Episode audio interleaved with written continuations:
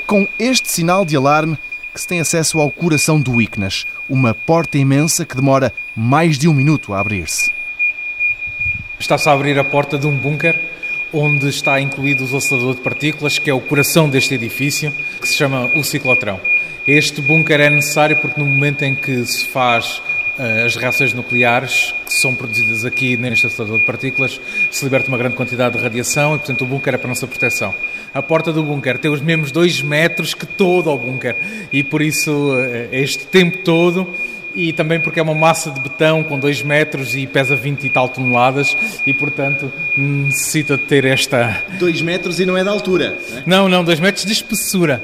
Também tem 2 metros de altura, mas tem 2 metros de espessura e tem 2 metros de largura. Portanto, é uma, é uma boa massa de betão. No ICNAS, o ciclotrão, o único acelerador de partículas em Portugal, é usado para fazer compostos que depois são usados em exames médicos que ajudam a detectar doenças o professor Francisco Alves é um dos responsáveis por este instituto. Há uns anos em Portugal não havia este tipo de equipamento e, portanto, todos os exames que implicavam a utilização de matérias radioativas necessitavam da importação de matérias-primas desde Espanha.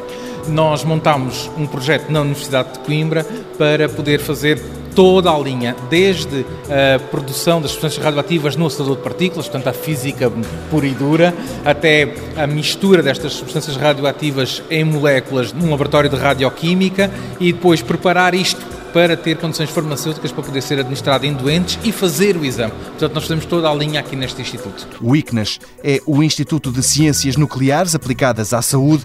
No seu núcleo está então um acelerador de partículas, mas a máquina representa uma pequena parte do investimento que ali foi feito. O acelerador em si custa só, com as devidas aspas, um milhão e meio de euros.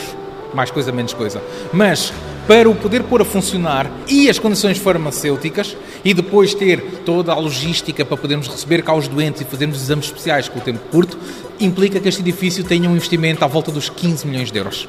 15 milhões de euros investidos para que seja ao mesmo tempo um centro que hum, permite fazer os exames mais sofisticados e permite fazer investigação para novos exames os isótopos que saem daqui, as moléculas que saem daqui, são apenas o excedente da nossa produção. No ICNAS, os investigadores desenvolvem novas moléculas que servem de marcadores para uma série de doenças.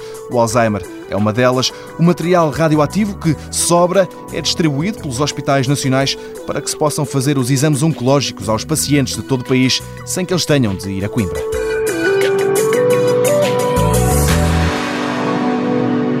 Mundo Novo um programa do Concurso Nacional de Inovação BSTSF.